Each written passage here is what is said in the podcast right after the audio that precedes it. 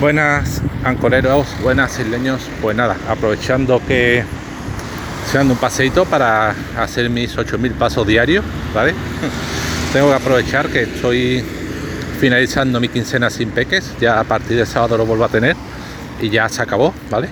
Bueno, se acabó, se acabó durante 15 días el salir a hacer mis 8000 pasos, a tener mi tiempo libre, en fin, ya dependeré de mis peques. Pues aprovechando que vengo de, líder, que de verdad, eh, cuando veis la tele de publicidad, los que sé de España de Liverpool, veis esa persona que dice, el Liverpool cuando ve el ticket que te ahorrado, ostras, pues sí, es que, o sea, es que con esto de que compre compre el Líder Plus, aunque sea un euro, te dan un cuponcito y pues, pues eh, ya que aprovecho dos mil paseos, mis 8.000 pasos diarios, a ver, paso por líder, alguna comprita y me saco un cupón para el próximo día entre los cupones que te pone la app de por sí, más los que consigue por las compras, oye, pues como la de anunció, a final de mes, poquito a poquito va ahorrando, o sea, para que haga una idea, por ejemplo, hoy no tenía yo cena, bueno, pues mm, he pasado por líder y mirando los cupones, pues tenía un cupón que con huevos ecológicos son un poquito más caros, pero bueno, son seis, te daban eh, rusa, te daban, sí, y luego otro cupón que comprando eh, atún en aceite de girasol, que no, no, es nada caro, ni siquiera tendría que ser en aceite de oliva, te daban la mayonesa. Y había otro cupón de por sí que loncheado vegano con aceituna al 50%. Puedo utilizar los tres cupones y mezclo los dos productos que he conseguido de regalo, la ensaladilla y la mayonesa, y esta noche puede ser una ensaladilla. O sea, genial, y de paso el atún lo tenía que comprar de todas formas, los huevos también, pues y así casi esta semana, así casi todos los días, pues paso, compro algo, saco un cuponcito y al final ahorra un buen pico. Bueno, pero no quería hablar de eso, quería hablar de que me ha encantado, igual que converso el insigne, ilustre podcast converso, igual que una vez se discrepo mucho, otras veces le doy muchísimo la razón y, y ha hecho hoy en su podcast un episodio en su episodio de hoy, un, bueno, en el último, uno del último, una comparación que es que he encontrado acertadísima y, de paso que la comento, pues quiero compartir con vosotros algunos recuerdos de, de este podcaster amateur o intento de podcaster, ni siquiera me considero un, podcaster, sino un intento de podcaster viejuno. Viejuno si lo soy, ¿vale? Si soy viejuno. Y es que cuando gente de mi generación se echa la mano a la cabeza con los youtubers diciendo, oh, pero ¿cómo pueden los niños de 8 o 9 de años de hoy en día estar todo el rato viendo youtubers, gameplay, gente jugando? ¿Qué interés tiene eso? Ver jugar un videojuego, ver hacer esto. Y eso converso. Eso es como en nuestra época, en la su época y la mía, en los salones recreativos había gente que pasaba horas viendo jugar a otra gente. Y es cierto, es cierto, yo creo que yo lo he contado en un episodio, como yo además era de los que de joven tenía pocas amistades, muy pocas. Los recreos, me los pasaba mucho recreo en, en los salones recreativos que había junto a mi colegio. Y claro, como además no tenía mucho dinero, no hallara mucho de posible, pues el poco dinero lo tenía que estirar, con lo cual estaba más tiempo viendo jugar a, a, los demás que jugando yo, con lo cual es que los recreos enteros, prácticamente enteros, los recreos de mi infancia, y fuera de horarios de recreo también, a la salida del colegio, me pasé muchísimas horas viendo jugar a los youtubers de entonces, que eran los máquinas de los salones arcades. Además, con, el añadido bueno, que entonces, como he comentado también el grupo de Island, no había censura. Y si bien ahora YouTube te mete una censura brutal que no ve una escena violenta, ni sexo, ni desnudo, en nuestra época casi cualquier salón recreativo que se preciara tenía una máquina de Mortal Kombat donde veías fatalities. Bueno, los que seáis viejos como yo seguro que sabéis lo que es el videojuego Mortal Kombat y los fatalities que eran los golpes finales de que podían lanzar y en dichos golpes fatales o fatalities se incluían desmembramiento, le arrancaba un tío la cabeza con una vértebra incluida, le arrancaba el corazón, le arrancaban la cabeza, en fin, y todo salón recreativo que se prese tenía ellos. Y respecto a sexo, pues también cualquier salón recreativo que se preciara tenía un, el Gas una famosa máquina arcade o un clon de los infinitos clones que se hicieron de esa máquina que se llamaba Gals Panic. Gals Panic, para cualquiera de mi época lo recordará, una máquina arcade, una recreativa, donde tenías que, eh, con un muñeco, una especie de punto, ir cerrando áreas de, un, de, una, de un mapa, de, una foto, a ver, había una foto, había una foto por donde te movías, por los bordes. Y ahí había unos bichos moviéndose eh, por la foto. Y tenías que ir cerrando áreas, evitando los bichos. Y al cerrar áreas, las áreas que cerrabas pues desvelaban parte de la foto. Y la foto pues era una bella señorita desnuda, no muy totalmente explícito, pero bueno, era como un tolle, pues, pues eh, en la época, pues claro, yo soy de los que pasaba mucho horas diciendo, uy, mira, ya van a... Pues claro, al final, cuando no tenías que eh, completar la foto totalmente, cerrar todas las áreas, porque era imposible, sí, porque los bichos se tenían que seguir moviendo, pero cuando cerrabas un porcentaje suficiente de la foto, no recuerdo si el 70 o el 80%, eh, completaba el nivel y pasaba en fácil. Entonces se desvelaba la foto completa. Y entonces tú te ponías a mirar ahí. Cuando había que estar a punto, a punto de acabar la fase, te ponías a mirar, uy, uy, venga, vamos a ver la foto completa. Y lo bueno es que si, si no recuerdo mal, Gas Panic eran eh, imágenes de como de anime, de dibujo, no eran imágenes reales. Pero creo recordar que mm, de, los muchos clones que había, que había 40.000 clones, donde cambiaba tu puntito por una por un coche o cambiaba tu puntito, o sea, cambiaba los gráficos, pero la mecánica era la misma. En muchos de los clones la foto era una foto eh, real, eh, no, una, un dibujo, por lo cual muchas veces veía, pues mira, no se veía demasiado, pero había una señorita con todas sus partes arriba, bien visible, y, entonces eso, ahí no había censura posible, entonces claro, ya es lo que decía. En nuestra época eh, lo mismo, teníamos nuestro YouTube particular, eran los salones recreativos, con el añadido de que no había censura posible, y claro, con razón en... Luego hubo un momento en que la industria se echó las manos a la cabeza porque veía, eh, claro, Mortal Kombat fue uno de los... Hay un libro que he leído recientemente, la, historia de los videojuegos, donde se habla de Mortal Kombat y Mortal Kombat, digamos, fue el caballo batalla, fue el, que cuando se lanzó una campaña contra la industria por violenta, por la violencia del videojuego, uno de los caballos de Troya, uno de los que cogieron como ejemplo máximo era Mortal Kombat. Porque además, en la versión para los ordenadores domésticos eh, respetó todos los fatalities, todas las muertes y toda la sangre. La versión de Mega Drive había tanta sangre como en la máquina arcade, en la de Nintendo no, pero creo que la de eh, en Mortal Kombat 2, cuando la sacaron para Nintendo, como vieron que Mega Drive, que Sega había arrasado con Mortal Kombat 1 porque la versión de Nintendo estaba capada, el Mortal Kombat 2 para Super Nintendo no lo censuraron ni un pelo tenía toda la sangre de la máquina arcade, con lo cual, claro, normal que fuera el ariete de batalla de los preocupadísimos padres por la violencia que habían su hijo en Mortal Kombat. Y ya digo, lo de Gas Panic, no sé si llegaron a hacer alguna versión para consola que incluyera los, de, los desnudos de Gas Panic, pero no creo, porque la industria siempre ha sido con la violencia muy mucho más estricta que con los que con los desnudos y con el sexo. Y bueno, hoy en día también ocurre. En Facebook muchas veces tú ves escenas súper violentas que dice, madre mía, ¿cómo no han censurado esto? Pero ahora en cuanto ve una imagen con un pezoncito, ya la imagen enseguida baneada, pues con eh, los videojuegos y la violencia y el sexo, pues, o, el cuerpo femenino ocurría más de lo mismo. Y bueno, y la comparación me ha parecido súper acertada. La próxima vez que vea, escucha hablar de youtubers y mentalmente mi yo uno se echa la mano a la cabeza diciendo, esta juventud, ¿cómo puede ser que pierdan de semejante forma el tiempo? Bueno, pues me acordaré de esto. Y bueno, ya que estoy, compartir un poco de recuerdos míos y hablar de eso, porque yo tuve la suerte de que en mi colegio había dos salones recreativos, uno al lado del otro casi, ¿vale?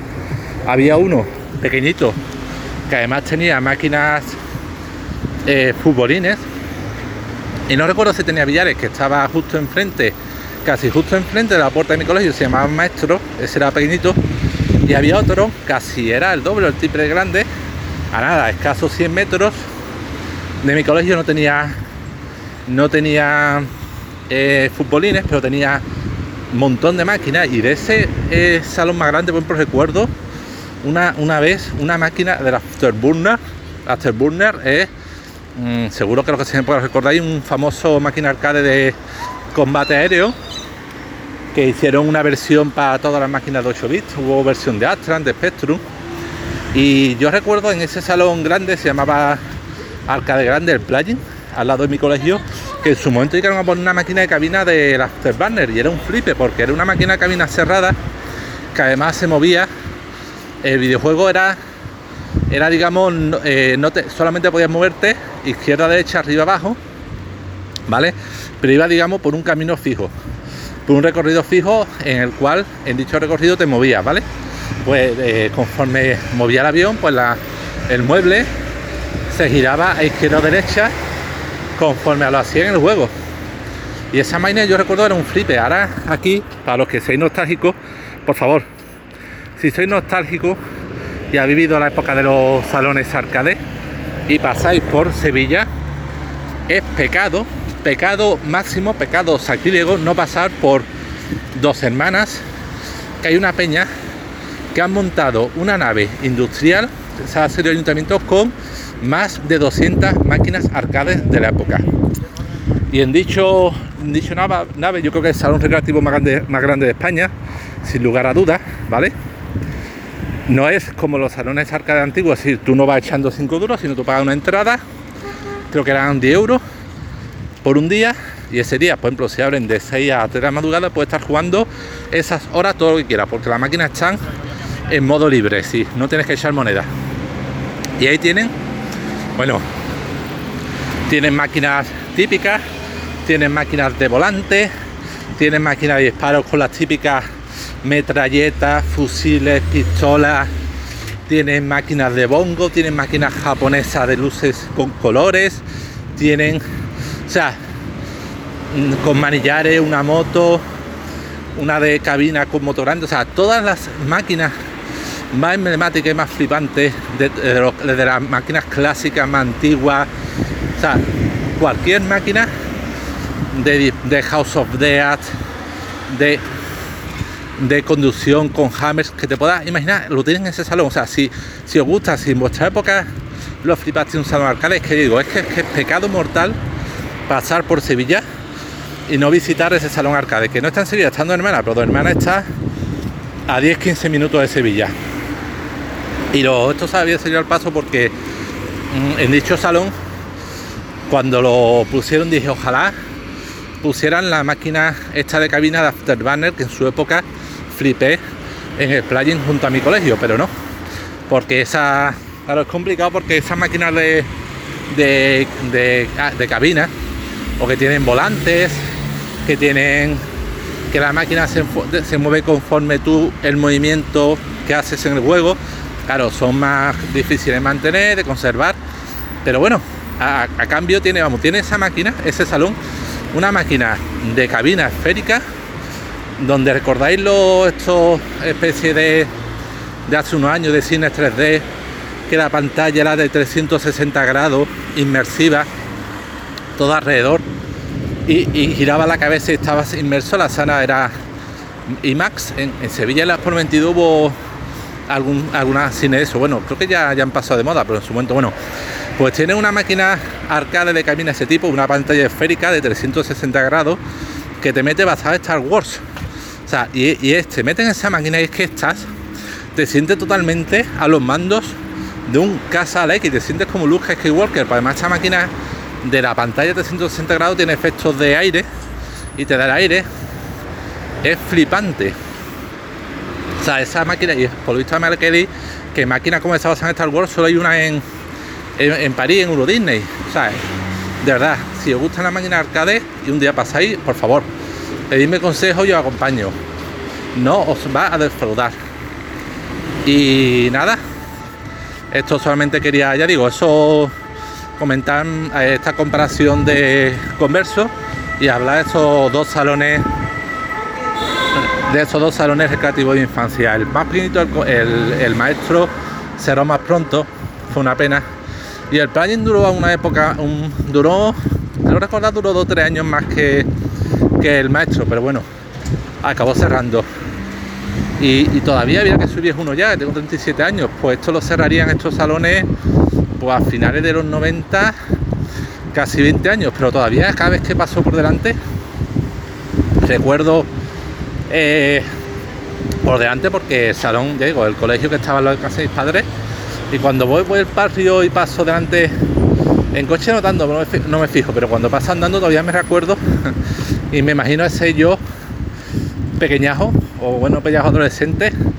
Me recuerdo mismo pasando las horas muertas en esos salones recreativos, flipando, viendo jugar. Porque claro, además ten en cuenta que yo soy de la época de los 8 bits, de Astran Spectrum, y claro, teníamos microordenadores 8 bits y los que teníamos en los, en los videojuegos que teníamos en casa no era ni de lejos, ni de lejos comparable a lo que veíamos en los salones recreativos. Entonces, claro, jugaba en casa porque las consolas de 16 bits todavía un Sega, Nintendo tiene un salto bastante grande, pero claro, jugaba en casa tus juegos y por ejemplo este que digo, el Afterburner, jugaba Afterburner en tu versión 8 de Astra pero luego iba al salón recreativo, veía la máquina, la versión arcade y flipaba y bueno, era, no sé, como entrar en un universo especial, paralelo, al mundo real, era meterte en esos salones y, meterte, como digo, sentirte como un aventurero, porque es que era algo que jamás hubieras soñado tener en casa. Nada que ver con lo que ocurre ahora, ¿verdad? De última generación, los gráficos flipantes. Y bueno, los salones arcades pasaron de tiempo, ya se acabaron hace mucho tiempo. Aún, hoy en día todavía algunos centros comerciales tienen una especie de salones de arcades pero claro, ya es otra historia porque ya se basan sobre todo en conseguir eh, tickets para luego canjearlos por premios. Pero bueno, y aparte las partidas son un euro y tarda, duran nada y menos. Nada comparable a nuestra época donde había genios, maestros del vicio, que con una sola moneda de 5 duros, 95 pesetas eran capaces de estar un cuarto de hora o 20 minutos jugando. Y bueno, eso era todo por ahí. Quería, ya digo, mm, comentarlo acertada que me ha parecido una metáfora del maestro converso y compartir con vosotros estos recuerdos míos de esos dos salones recreativos donde tantas tantas horas pasé en los recreos y fuera de ellos.